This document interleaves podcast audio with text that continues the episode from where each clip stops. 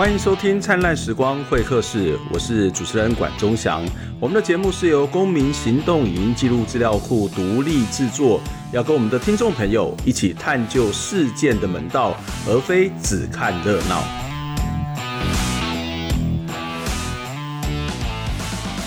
前面的几个礼拜，其实我们一直在谈疫情的问题哦。这个疫情的问题当然是一个非常重要。我们在这个礼拜呢，也要持续来跟大家关心这个疫情下的种种的现象。特别是我们今天待会会邀请到这个呃在在医疗协会的副秘书长刘义德来跟大家谈，在社区医疗、社区照顾的这个面向上面，在疫情的期间，这些长辈他怎么去面对他的生活？他被强制的隔离在家之后。他会不会不知道该如何去呃适应新的环境？因为毕竟他的社会支持系统过去可能会有庙口，可能会有这些呃长辈们会聚集的市场，或者是这些关怀据点等等的地方。因为这些社会支持的减少，他该如何自处？该怎么办？不过在节目开始之前呢，我也要想要先来回应一下香港苹果日报的这个事情哦。那我们知道香港苹果日报在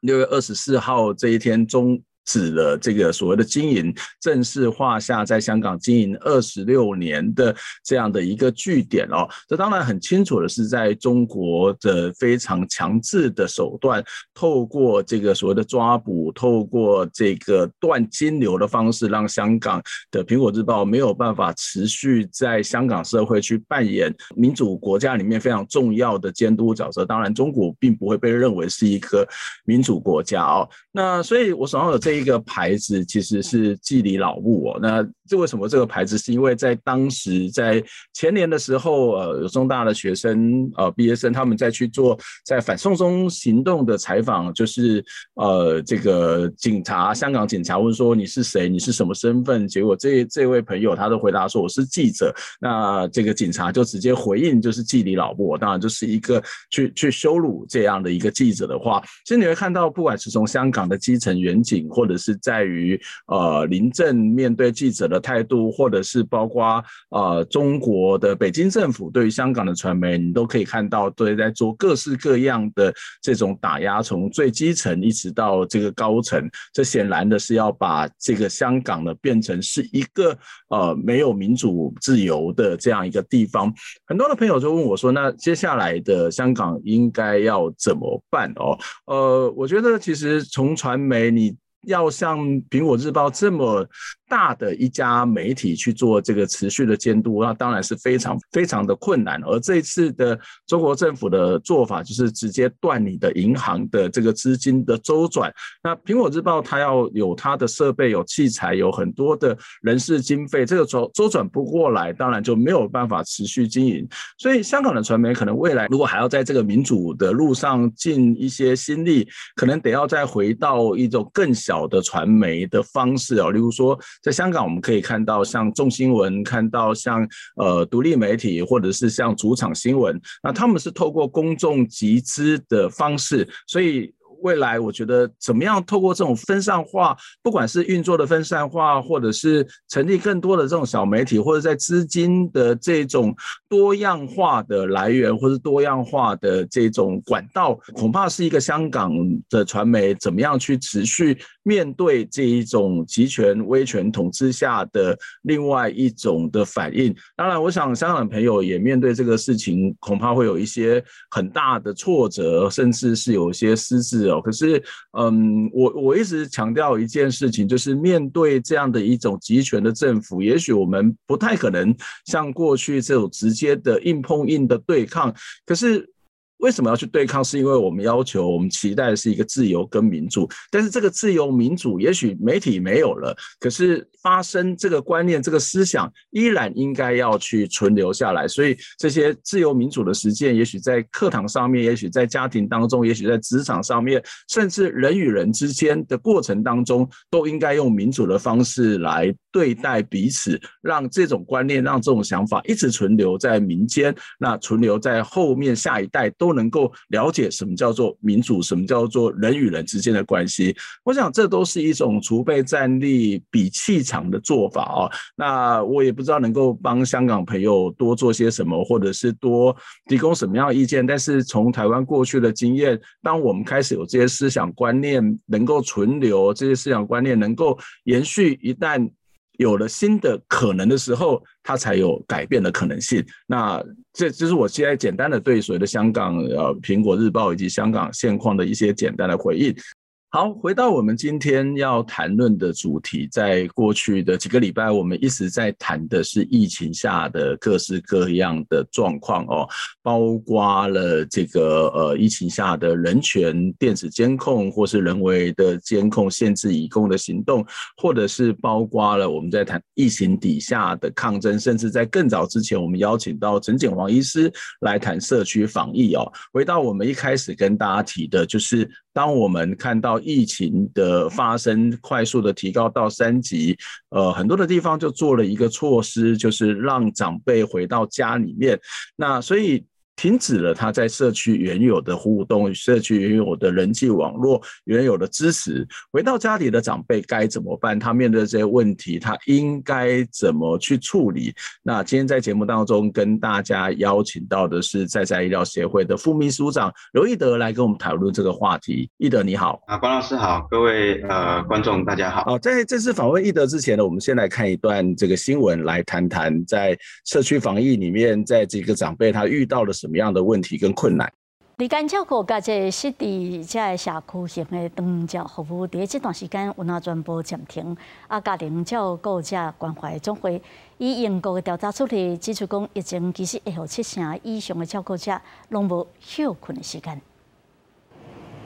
规台湾的疫情三级警戒，毋但各大营业场所拢受到，社区型的长照机构嘛爱暂停，因为去年的防疫效果未歹，台湾比其他国家慢一年才收到算账。伫这段期间，国际研究发现讲，疫情对照顾家庭的人来讲，会造成真大的影响。六月的时候开始，然后十月的时候又大大大的一次，然后所以呃，现在呃，几乎影响的层面是非常非常的广啊，有八成的呃这个照顾。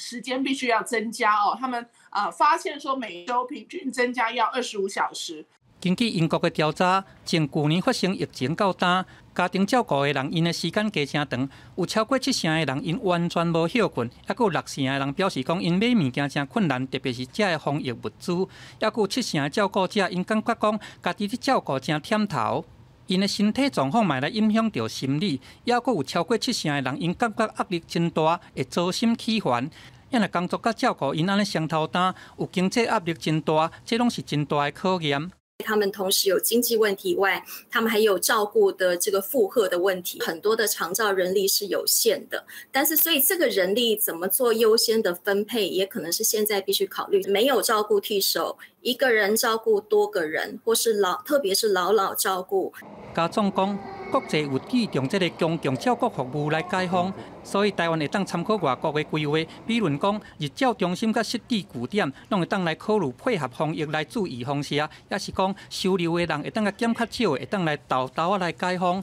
同时嘛，要来释出线顶守望相助，大家来斗相敬，希望在疫情的期间会当互助自助，做伙来度过眼前的难关。记者综合报道。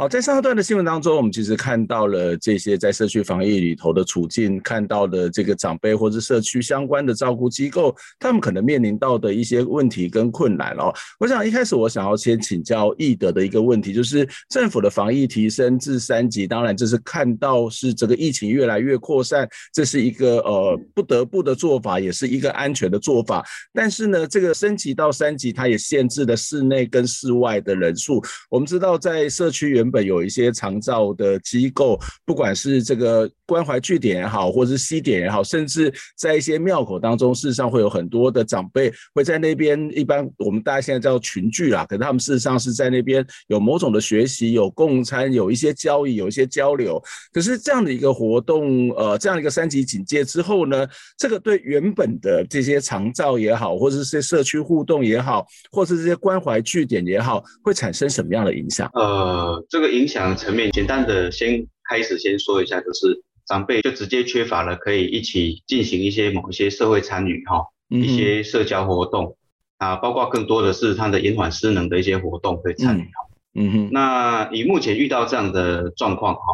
在我们呃社区里面会看到的就是这个分两类，一类就是他本来就是行动能力比较呃可以自主的这些长辈，就是可以自己到据点来参与活动的这一类。有一类是他相对哦比较差一点的长辈，那行动能力比较好的长辈部分哈，还是会自主的前来这种据点哈，来量体温啊，来量血压啦，哦，来跟我们进行一些他已经习惯的互动，但是就是差在哪里呢？就是差在他没有课程可以上，嗯，所以他可能量一量啊，聊完天他就走了，就要回家，基本上对，然后他基本上就是在社区里面走动啦，菜市场啊，就是那生活圈呐哈。但是行动比较不便的，他一定会减少出门。嗯，那现在呢？呃，政府主管机关是要求我们要去做居家访视，嗯，哦，或者是至少做电访，哦，嗯。但是我们就会发现这些呃呃老老在家的这些长长辈哈，或者是独老哈，这些呃就是更需要多一点的维持一定频率的这种频繁性的互动。嗯哼，来我来确认他是不是一切是安好的、安适的这样的一个状态。嗯，好，嗯，那大部分社区现在其实呃也有一个状态，就是不不太敢过多的作为。嗯，好，那第一个是怕说自己成为这个病毒的传播媒介。嗯，哦，这个是大家都会担心自己就就上新闻嘛。对。那第二个就是呃政府的监管制度目前因为一切都来得很快。所以在监管制度上就会出现，呃，很迅速的一些应应策略，就会变成是，呃，有一些专案人员被限制说，他一定要在据点啊，或者是在工作，他政府计划委托的那个单位工作的办公室工作，嗯，所以呃，他还会集合，哦，就是突然突袭式的打电话来集合你是不是对在不在哈，那就会这些人员就会怕说他被记旷职，嗯，好。那他就呃必须跟主管说，因为特别是像有那种像我们自己就有那种一人单位的那种据点，他出去主管又不在的时候，他可能就会被刚好被这通电话记到可能是旷职，嗯，那就会限缩了这些原本就在社区工作里面的社区工作者的行动力，嗯好，嗯嗯，那事实上呃如果说啊我们可以透过网络啦，透过电话去联联系的话。事实上，如果真的在第一线工作，发现还是很多八九十岁以上的长辈，嗯、他很少在用手机跟网络哦这些的呃现代化的资讯系统在做沟通媒介的，嗯嗯，很少哦。嗯、那大部分还是面对面的比较多，而、我们必须出去，嗯、而且可能有时候会临时出去，因为早上访不到一个，下午就要去再去看看，嗯，哦、所以临时会出去的。那管控上就会出现这样的一个。落差就是它的弹性没有、嗯、没有足够，所以我们在呃社区里面就是尽可能的呃就是让这些据点的专案人能够去居访，那我们在这里面呢可能有一些配套措施让嗯。呃电这个政府单位来做电访的时候可以至少有些回应。其实我们是让这些状态可以变成常态性的，嗯，让呃这已经提升到三级的状况，我们室内。接触已经减少了，但是长辈不能减少他们跟人群互动的这样的一个状况。嗯，所以我们还制作的那个防疫小包啦，或跟社区里面有一些宣传品，嗯，可以跟社区里面做互动，然后有一些持续性的接触啦。嗯，哦，这个是可以多做的。OK，所以呃，刚刚你谈到一个状况，就是提到这个疫情来得快，所以这样的很多的相关的这个措施都是很紧急的。可是说实在，这个疫情升级到三级是很快，但是从去年开始，我们就已经出现这一种停止社区活动、停止关怀据点的活动，在有些县市其实也是担心这样的一种做法。那担心这个疫情是扩散，这个这个做法当然对地方政府来讲，它其实是一个安全的做法，或甚至是一个便利的做法，就是我把人全部关到家里面，然后你不要到社区里面来。就像你刚刚提到的，到社区来，很多社区里面的成员或者是这些主事者也会担心，我相信政府也会担心。可是从去年到现在也大概有一年多的时间，我们的政府不断在讲超前部署哦。我不晓得就你自己的观察，在这一年左右的时间，从去年就开始已经有类似停止社区活动，到今年的呃五月六月的三级警戒也停止了这个社区活动，在这段时间政府有什么相关的呃有关于防疫时候的这些所谓的社区长辈的照顾的政策吗？或是这些社区呃这些关怀据点的一些相关的政策来应应有准备吗？呃，也不能说完全没有，它有的部分就是一些宣传、宣导，对于防疫知识的一些宣导，但是不完整，大概就是比较呃落在很传统的宣导单张，然后。可能透过这些长辈做一些概念上的建立，嗯，那比较完整的做法，事实上在社区里面是看不到。我所谓的比较完整的做法，它可能会是，呃，除了建立一些基本职能之外，还要能够让这些长辈透过这个社区的某一种组织跟组织间的合作安排，嗯，让他们能够在社区里面，呃，就是在回家的过程当中，嗯，也有一些资源或关心的一些资讯，可以透过。呃，这些媒介来让他们充实呃回到家里面的一些呃生活上的一些状态，嗯嗯，充实它。但是呃这个部分在社区里面，我们只看到大概就是呃宣传单张的宣达，然后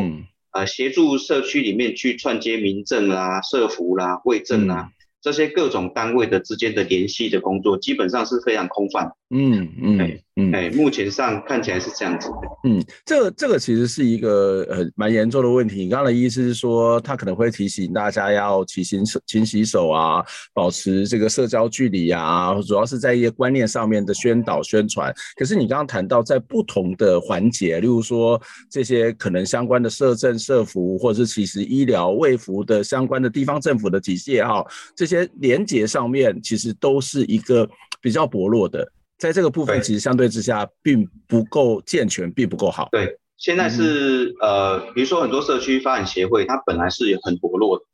但是因为现在这个疫情的状况，大家都回到家嘛，长辈都回到家，现在就几乎没功能。嗯，可是我我们呃也没有让它发挥功能，也就是说整个政策上没有去让这些社区组织发挥功能。嗯，那社区里组织里面有的社区工作人员也让他。大概就是安置在组织里面工作，当然这个怕防疫会有漏洞嘛，对，所以尽量减少人群的流动，嗯，哦，这种措施。但是我是觉得说，社区防疫目前还是比较着重在医疗层面去思考的，嗯，哦，就是医疗的预防医学观念去思考，比如说筛检啊，或者是打疫苗啊，哦，嗯这类的政策了。那社区大概也是比较琢磨在过去比较传统的做法，就是希望你透过电访啊，对，或部分比较少量的居访，哦，嗯，那事实上这个在社区长期来看，就是非常缺乏社区的组织力，嗯，好，嗯，那在这个呃社区组织的一个共同建立的过程，哦，它其实是要共同建立一个防疫职能的种子，志工的培育，嗯，嗯，那我记得过去在社区大学的很很多年前，哈。啊，由呃那个陈美霞老师，对，他也曾经在社区大学推动过公卫教育，在社大，希望可以在、嗯、在社区里面培养出更多有对于传染病防治或者是一般的公共卫生的职能的这样的一个社区种子，嗯，然后能够帮助社区在因应比较重大的防灾策略的时候。能够有一些自主措施出现，嗯嗯哦，能够有一些自主措施出现，嗯，那包括疫情发生时候的社区里面的人流管理啦，或后援的呃资源系统，比如说医疗的啦，或社区里面的专业的照顾单位能够串联起什么样的资源系统啊，嗯，还有一些基础照顾的一些关怀工作，透过社会工作者怎么样去支持他，嗯哼，好，嗯，那我我我觉得这方面来讲，现在都是还是。从 SARS 到现在这么多年来，还是空的。嗯，哎，所以政府未来应该还去思考说，要协助民间由下而上的，嗯，去建立这样的一个社区防灾管理策略，嗯，来来帮助这整个国家的系统，在遇到灾害的时候，像这次疫情就算是一个灾难嘛，对，那大家可以怎么样很快速的。在社区里面就已经建构好这样的阴影的一个措施存在，嗯嗯，这样就会呃相对大大的降低整个我们中央指挥中心也好，或者是在地县市政府，整个压力落在指挥官或者是少数的这些呃上层啊、哦、官员的肩膀上。大家可以分摊掉，基本社区可以做到。嗯，我觉得这里反映出一个其实还蛮严重的问题哦。其实在这次的疫情的状况，从去年到现在，除了去检视台湾的这种医疗体系，或者是我们看到台湾的内部的团结，或者是对于这样的一个呃自我的规范的这样的形态之外，其实你刚刚谈的东西，我觉得一个还蛮重要。它其实检视了台湾这十几二十年来整个所谓的社区营造，或是社区组织。或是国家在于所谓的社区的这些相关的措施上面，它事实上是做了一个很大的检验的。例如说，你刚刚谈到一个由下而上的历程，看起来在这边是不呃是缺乏的，或者是你刚刚谈到社区的工位体系的建立、社区的照顾体系的建立，其实相对之下，目前看起来以你的说法是有点薄弱。甚至我们看到了一个状况，就是在这里头，呃，社区在过去虽然有社区发展协会，但是我们看到在过去。大部分都是一种呃产补式的，或者是某种预算式的，或者是一种所谓的专案式的方式再去协助，而不是回到那个社区，让他如何的自立自强，让他能够发挥那个在地的特质跟连结，而反而是我看到自己在观察当中，发现到很多的社区组织，他其实花了很多时间在核销，而在这个核销上面，他其实都 呃每一次在申请前，很多的社区发展协会他都要自己垫钱，然后政府不知道什么时候他才会再把钱下。每天在追这些东西，那其实呃，要不然就是帮安排一些课程，但是那个。所以真正的 empower 这件事情哦，这个能力由下而上的能力的这个部分，看起来依照刚的说法，或者是我自己的观察，我觉得这可能是一个需要特别再去检视的问题哦。我们先休息一下，我们待会儿会再请一德来针对这个部分持续跟我们做一些讨论。那同时，我们要在特别在关心我们的长辈，当他自己孤独一个人在家的时候，他会面临到什么样的问题？他会遇到什么样在心理的状态？我们可以怎么办？或者是长辈可以怎么办？我们先休息一下。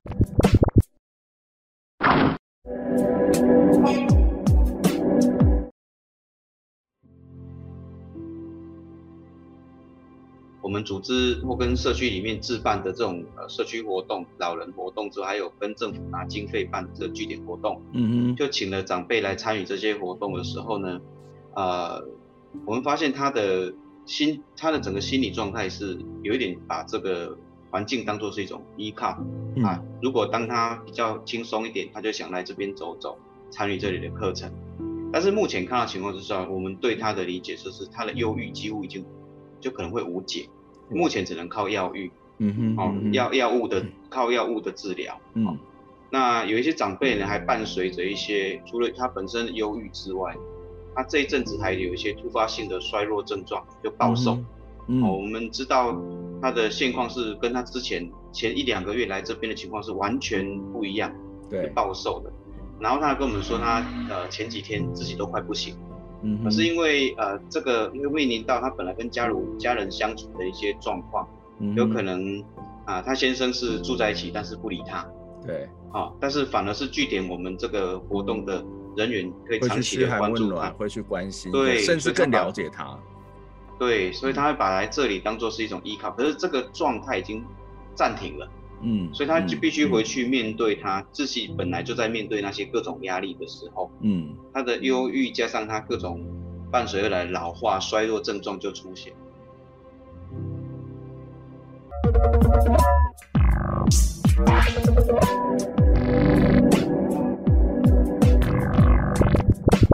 欢迎回到灿烂时光会客室，我是节目主持人管中祥。灿烂时光会客室是由公民行动影记录资料库独立制作的节目，我们的经费主要是透过公众的集资跟捐款，所以也欢迎我们的朋友可以捐款给我们，包括你在听 Podcast 下方会有捐款的连结，或者是可以直接点选我们在荧幕上面的 QR code，呃，就照我们的 QR code，或者是到公库的网站上面都有捐款的方式，希望大家能够捐款。支持我，让我们持续来制作好节目，做好的报道。今天在现场跟我们一起聊天的是在家医疗协会的副秘书长刘义德，义德你好。哎，管老师好，各位观众大家好。刚刚我们在跟义德在谈的是，呃，在这段疫情的期间，呃，这个很多的政府、地方政府都把长辈，其实也不是地方政府的问题，是整个国家的政策，就把长辈希望他们能够回到家里面，那停止了很多社区的聚会，回到家中看起来是比较安全的。可是，在这样的一个政策，其实也反映出台湾在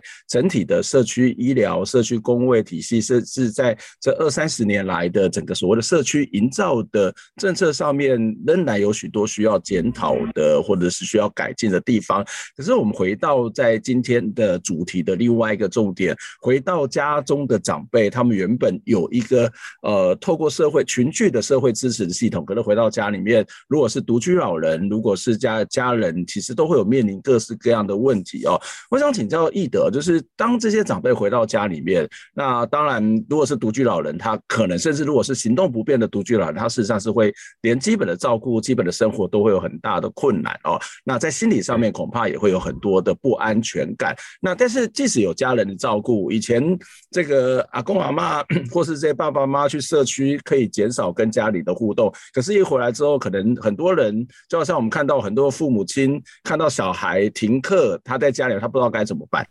那同样的，会不会很多的长辈回到家里面，其实也会面临到很多家庭内在的冲突？这一定会遇到，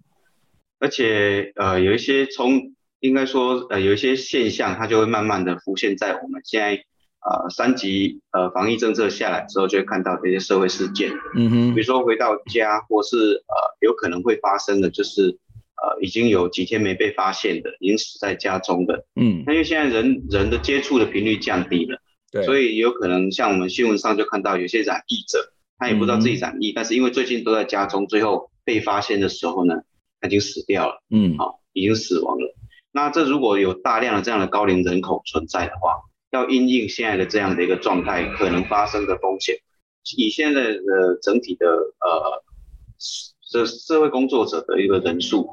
但是缓不济急。嗯，那管老师刚刚遇到了这样的一个状态，我们在第一现场会看到的呃问题哈，第一个就可能是原本我们就已经知道他会来参与像这种据点活动的长辈哈，嗯，他可能孩子有的在国外，有的在北部，那他自己一个人生活，他也告诉我们他有忧郁哦的症状，那就是因为透过这样的一个呃社会资源，我们把他邀请来了啊，无论是。我们组织或跟社区里面自办的这种呃社区活动、老人活动之后，还有跟政府拿经费办的这个据点活动，嗯嗯，就请了长辈来参与这些活动的时候呢，呃，我们发现他的心，他的整个心理状态是有一点把这个环境当做是一种依靠啊。如果当他比较轻松一点，他就想来这边走走，参与这里的课程。但是目前看到情况之下，我们对他的理解就是他的忧郁几乎已经。就可能会无解，目前只能靠药浴，嗯哼，哦，药药物的靠药物的治疗，嗯，那有一些长辈呢，还伴随着一些，除了他本身忧郁之外，他这一阵子还有一些突发性的衰弱症状，就暴瘦，嗯，我们知道他的现况是跟他之前前一两个月来这边的情况是完全不一样的，对，暴瘦的，然后他跟我们说他呃前几天自己都快不行了。嗯，可是因为呃，这个因为面临到他本来跟家人家人相处的一些状况，嗯，有可能啊，他先生是住在一起，但是不理他，对，好，哦，但是反而是据点我们这个活动的人员可以长期的关注他，会去关心，对，甚至更了解他，对，所以他会把来这里当做是一种依靠，可是这个状态已经暂停了。嗯，所以他就必须回去面对他自己本来就在面对那些各种压力的时候，嗯，他的忧郁加上他各种伴随而来老化衰弱症状就出现，嗯哼嗯，那这个是我们实实际上遇到的一个状态案例就是这样子，嗯嗯，所以这些案例我看我应该不是个案，然后就是我们社区看不是个案，这是三级防疫出现之后可能会出现的一些部分会。坐落的散落在各个社区里面，都会看到那个现象。嗯，嗯，现现在这种状况，政府有任何的阴影知道吗？或是政府知道这一种状况吗？没有，这个大概就是要靠我们自己看有没有什么资源可以串接来协助这个长辈能够获得后续的关怀，或者是后援的呃医疗照顾上的协助，大概这样子。但是呃，对于政策上或策略上的提供意见，或是提供线索的部分，大概政府都是丢给据点。如果遇到这样个案，大家都是自己去找方法啦。嗯嗯。好、哦，那、啊、如果没有做太多社区的这种资源的连接，哦，做一些社区共生的一些串联的话，嗯，大概要一些独立的社区发展协会去串这些资源有点困难，特别是串医疗资源对是非常困难。对，对，因为我过去在做。啊，从医疗单位下来做社区医疗的时候，发现社区发展协会这样的类似这样的组织，他们很期待啊、呃，有一些呃这种他们对他们来讲很遥远的这种后援的照顾资源，嗯，可以直接跟他们有一些串接。嗯，可是对他们来讲，他们要去找这样的资源串接是有困难。对，其实我我们知道社区发展协会每一个的状况都不太一样，就是说光是办这种所谓的共餐活动，有些。单位它可以一个礼拜办到五次、五天、六天，我觉得那个其实是很厉害的。那有些可能一天，甚至他一天都非常的辛苦。所以每个社区发展协会或者是一些关怀据点的能量都有差别。但是如果没有刚刚谈到后勤资源的相关连结，或是政府没有主动的去知道这件事情，我觉得这个问题会非常非常严重。为什么我讲非常严重？因为甚至有些社区发展协会或是这些据点，他们要写计划书，或是要做文书。处处理都会很多困难，特别是在一些相对比较偏乡的地方。那这个东西可能不是他们有能力去呼求，或者是有能力去争取的，而是国家要。在这个过程当中，要好好的去检视这个社区的状况，或是地方的组织、地方的机构、地方的政府应该要去了解这些情况。这刚刚看到的是一个从社区发展协会或者是在关怀据点里面被迫要回到家中的这一种情形。可是另外一种老人会比较会长辈会比较聚集的地方，事实上在一些安养中心。但是我们看到安养中心也因为这个疫情的缘故，很多的安养中心是关闭，是呃不不不不希望大家去探视。当然他们可能会透过视讯的方式，其他方法，可是它其实某种程度上面也是断了这个安养中心的长辈跟家庭之间的连接。那我们也看到安养中心这些相关的医疗的机构也出现这样的一个疫情哈，或者是也有染疫的情况。这个其实也反映出我有我一个好奇的问题，就是我们这些安养机构有能量去解决或是面对这些问题吗？因为我们也知道安养中心的整个的品质的落差也很大。那私人的跟公立的落差很大。那这个安养中心里面这些老人在一起，呃，在这边群聚，呃，除了跟家人某种的断裂之外，这个地方如果出了问题，他他怎么办？以目前发生的案例来说，我们看到可能是最近的是在台北市嘛，嗯，那这样的案例来说，我们就证明了一件事情是，呃，以几两两个方向，一个是啊、呃，在安养中心里面的照顾人员在人力上的，呃呃。应用上事实上有非常大的缺乏的问题。嗯，那第二个，这个人力应用上，在因为他本身就有长辈要照顾了，而这个长辈要照顾的状况之下呢，就变成是说，呃，他已经专注在做这件事情，他无法分心去做关乎于跟呃防疫有关的任何事情的呃这种呃业务业务的去提醒彼此的这种状况。嗯哼，嗯哼，那。这是第一个情况，就是人力的问题。对。那第二个情况就是，它不一定有具足足够的这种呃分仓分流呃的一种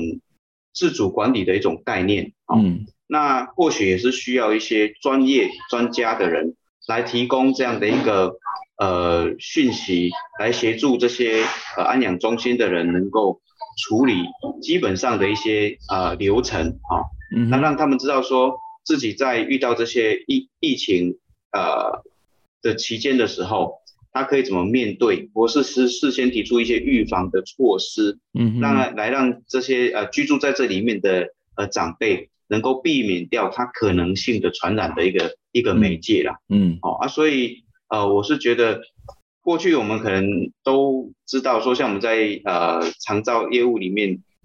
去看这次的。呃呃，防疫的状态啊，我们就发现事实上都是第一线在照顾人的行业，一种是医疗、嗯、啊，一种是长照，就是长期照顾者的这样的状况。嗯、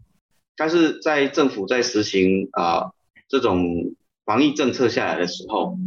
当然这这个无可厚非，第一线是医疗人员是最优先去处理他们院内的一些呃处置的一些感控的的策略，可是却忽略了，其实现在在呃台湾高龄化的过程当中，有很多很多长辈除了接受居家服务之外，还是有一大群人去住在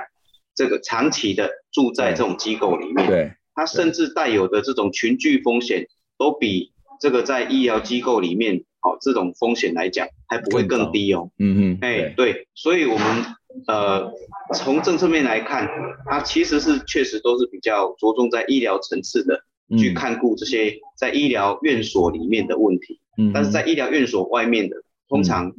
都会被忽略。那管老师刚刚谈到的机构，或者是我们刚刚谈到的社区，从这次疫情来看，它都是相对呃必须。去面对一些紧急要应变却又不知所措的状况，嗯哼，哦，这个确实是有这样的一个状况。嗯，你你刚刚有谈到，在现在的做法，基本上来讲，很多政府在比较重视在医疗，可是，在这种社社区照顾跟连接，其实某种程度上面都是社区要自力救济。但是我们也看到，刚刚谈到的社区发展协会，事实上它的能量有各自的差异，关怀据点能够做的事情，相对之下也有类似的这种差异，或者是它。它的局限。那除了这些看有现有的这些据点之外，目前有什么样的社区组织或者社区的机构在做这一种在疫情期间的这些相关的照顾的工作，或者是相关的活动？那在照做这些工作的时候，在做这些照顾的活动的时候，有遇到什么样的困难？呃，目前我们知道的是，呃，有在做这些照顾活动的，都是一些民间组织。嗯，好。像我们这里就有一些公庙，他们可能会提供一些物资，好、啊，请邻请邻里长这种民政系统，嗯，去做一些协助，好、嗯哦，然后有一点像是呃，透过物资这个媒介去做一些，好像呃居家的哦家庭的这种看法，类似有这样的状况，嗯嗯，但是如果以整体来讲，哈。呃，撇就拿掉了据点现在的功能之外，跟社区民间自己发起这种微博的力量之外，那事实上也是疫疫情下来之后看不到呃社区有办法整体动起来的景象。嗯嗯。哦，那又加上说，如果把据点这样的一个能量的能动性再降低的话，嗯，通常就是大家都关在家里，没有任何资源的互动的，嗯，所以会非常的空泛，嗯。呃所以对于民众来讲，可能他们只知道媒体，就是我们透过新闻传播，大家看到有一些讯息，但有可能有一些是偏颇的，但是有些有聚焦的，等有些政治性的，嗯，他就忘却了他本身要关注在自己在防疫上跟人呃接触或的过程要注意的哪些事项，对，或者是他的家人啊、呃、在流动的过程啊、呃、要协助提醒彼此哪些事项，可能就会失焦了，嗯。哎，就是私教。那如果社区里面有呃比较频繁性的这样的一个支支持系统或互动系统，每天都去提醒他，或透过某种方式，呃，让这个社区的生活里面有一个呃分流哦，或是呃防疫生活的呃新生活的这种概念的建立，那长期性的这样子、嗯、呃呃培育的话，嗯，或许。呃，就不会就不会这么的空洞。那民间组织也可以比较有针对这种灾难的呃预防的状况，嗯、就可能会比较有一些方向可以做。嗯，有一些方向可以做。嗯嗯，这样子就不会单只靠政府指令哈、来等待、嗯。对这个政府的部分，其实你曾经批评政府在社区的照顾的政策是官僚体系。扩大的回圈，呃，为什么你会这样子批评？为什么会有这样子感慨？这个官僚体系扩大的回圈，它反映出整个台湾社区照顾的什么样的问题呢？因为我们过去都习惯哈，就是呃，把一个好好的概念放出来，希望能够官民合作的时候，嗯，就会出现了呃，可能官方系统也希望，哎，这是好的好的概念，哦，可以来推动，哦，让整个民间一起来参与。对，最后初期可能是鼓励性的计划，嗯，那更更多人参与的时候，就会变成防避性计划，就是一开始鼓励很多人来参与，哦，无论如何条件都给你。嗯，那最后的话就会变成是说，哎，这么多人都来申请了，我就要来监督你。然后对，比如说在核销上面每一个项目是不是真的用到在什么地方，然后就非常对，就就这样，这这个非常的錙铢计较在这些事情上面了。对，就变成又一、嗯、又一套的本来他们在官僚的系统里面的那一种绩效主义的东西就放到社区来了，那变成用这一套的思维来变，成最后考核啦、评鉴啦，让这些各种条件都绑在那里面的时候，嗯哼，就会限缩了这整个社区发展组织，在他想要呃有计划、有愿景的投入社区照顾工作的时候的那种创造力，特别是现在的长照制度，嗯，他的主管业务哈，本来我们希望呃，因为台湾高龄化社会是一个呃一个已经很确定的趋势，我们希望照顾资源可以像 Seven Eleven 一样，四处都找得到、问得到、看得到也用得到。嗯那事实上，现在的长照制度，它的限缩管制非常的细琐，嗯，非常的细琐，嗯，那他主管的业务呢，就会将这些细琐的琐事，就会限缩了本身想要投入这个行业的所有的，我们都叫做赵老板，年轻的赵老板，嗯，他的限缩他本来的想象力，甚至带着他一起僵化，嗯，就是做没做久没事，做久就变成那种官僚思维，嗯。嗯，那就是把像我们哈会做。我们是呃在做居服的时候，是在嘉义市在宅医疗的各种跨专业团队成立的这个单位嘛？对。那我们的业务本来就是我们的初衷就是这样子来，可是，在他的看法，在整个主管的看法，主管机关看法来讲，你就是要有一个这种跨团队的会议来做指标，嗯，好，指标就出现了。对。那最后会反过来说，是为了开会而开会，嗯，就会忽略着这个日常社区里面这些跨端跨专业团队所建立的。这种常态性的机制，嗯，合作机制的这个重要性，然后反而是在这个官僚系统里面哈，比较强调它的各个呃指标指标里面所要负责的业务是不是达到这个项目，嗯，然后跟呃基层的人员呢要负责在向上一个基层所呃上一层的主管机关所要求的方式去达到它的绩效的时候，就演变成是我们要去达到上级主管机关要求的绩效的做法。哎，就会变得扭曲掉了，忘却自己投入社区工作本身的初衷，长期就会变成这样子。这这其实会变成，嗯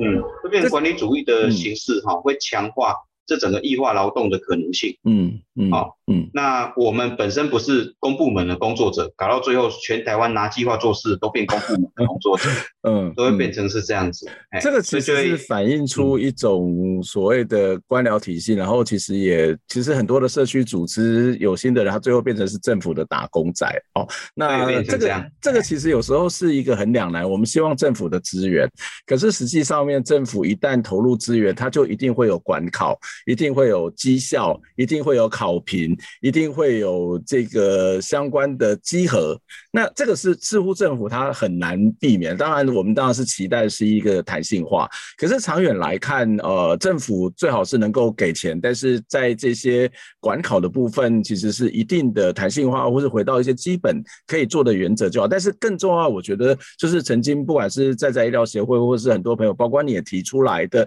这个要社区共照这件事情。我觉得落实在地人才，呃，去打造社区共照，可不可以请你简单的告诉我们一件事情？从这个疫情的情况底下，我们有没有什么打造社区共照的这种可能性呢？或者是有什么样的建议性的做法？我们现在在嘉义市草地尾社区这边的做法，哈，就是呃，透过我们本身组织嘉义这边在宅医疗学会的在宅医疗的伙伴。嗯，它本身就是一个跨领域的一个单位，哎的的一个形态。嗯，那我们就透过这个形态成立一个能够在社区里面去做第一线照顾的工作的单位，就是居家服务这个单位。嗯，那旁边的后援系统就是由我们发起哈，有医师，然后有呃居呃护理师，有各管师啊、呃，也有呃社工师，哦各种专长的人，然后呢参与在这个居服的团队里面，让居服呢。在社区照顾的过程，能够有其他的资源可以串接。嗯，那最近呢，我们就在啊做社区盘点的时候，发现其实社区里面有很好的单位可以一起串起来做事情。嗯，像我们这里有一有一个中医诊所，它其实是长期都在做居家医疗的中医。嗯，好，那我们就想说，它既然就已经是社区里面这么呃热心有投入社区的一个中医单位，但我们的团队里面。有西医，呃，没有中医，嗯，那我们就邀请他进来参与在我们社区共造的这整个呃团队里面，嗯，那就是一些跨领域，然后跨专业，那甚至无法想象的是说，在这个共造体系里面，我们呃也去串联的公庙，嗯，然后把这些呃资源，像据点的资源或公庙本身的资源做一些联合，嗯、那甚至也跟啊、呃、东区卫生所，他们有计划的资源也拿来联合，嗯、就带动的像嘉义正天宫这边大概有呃五六十个长辈，最近都会呃就是在疫情之前都会都会开始在公庙有聚会，嗯，这个不是拿政府计划做的，嗯，哦，这个就是透过我们资源相互的连接，嗯，那大家彼此有的资源拿进来，这个这个地方这个场域来做一些实践。那也跟社区发展协会做一些合作，嗯，那让来参访我们社区照顾、社区共照这样的一个团体，好、嗯、像之前有嘉义有一些学校来参访，嗯、那我们就让他参访我们的照顾的呃这个体系，呃了解完之后，由我们社区发展协会带他们走踏社区去看我们这里草地尾、巴掌溪畔，嗯、哦，那是弥陀寺或义渡口这些，从几百年前就留下来的。地景人文，那这个是其实是呃各种资源的串接，那这个串接过程看似好像有点跳动不相干，其实这个过程是彼此在理解彼此，他也知道我们在社区怎么样投入一些柔柔性的实力来帮忙做社区照顾，而他们有一些呃对于社区营造部分长期已经投入了心力的东西，也生怕没有人看见，对。透过我们这个状态，有一些参访者来说，让他可以踏走踏这个社区。一起来认识我们这个社区的生活，嗯，好，这个就是社区共照，看起来是照顾，其实照顾就是最后能够达到 WHO，嗯，呃，对于健康定义的最后那一个 social well-being 的期待，嗯，这些社社会呃生活的一种安适感，嗯，然后可以透过这里的各种人的串接，达到彼此关心照顾的这样的一个聚落，嗯，好，那支持彼此所呃支持彼此所在实践的那些业务，让他能够。呃，能够延续这样子。嗯哼，今天非常谢谢易德，其实跟我们做了这些检视跟分享哦。从这个疫情发展到至今，虽然政府投入非常多的资源，但是在政策上面，特别是那些比较基层的扎根的政策上面，在这个疫情当中可以看得出来，还有许多必须要重新的去检讨甚至改进的地方。那易德也跟我们分享了在嘉义的地方怎么去做一些从民间的力量来做这些所谓的社区共造这件事情。我想。这是我们的政府应该要去相关的单位要去了解，甚至是学习的地方。今天非常谢谢易德来提供我们这样的一些思考，给我们看到一些不一样的防疫的做法。下次有机会再来跟你请教相关的问题。谢谢易德，我们下次再会，谢谢，拜拜。好，谢谢关老师，谢谢大家。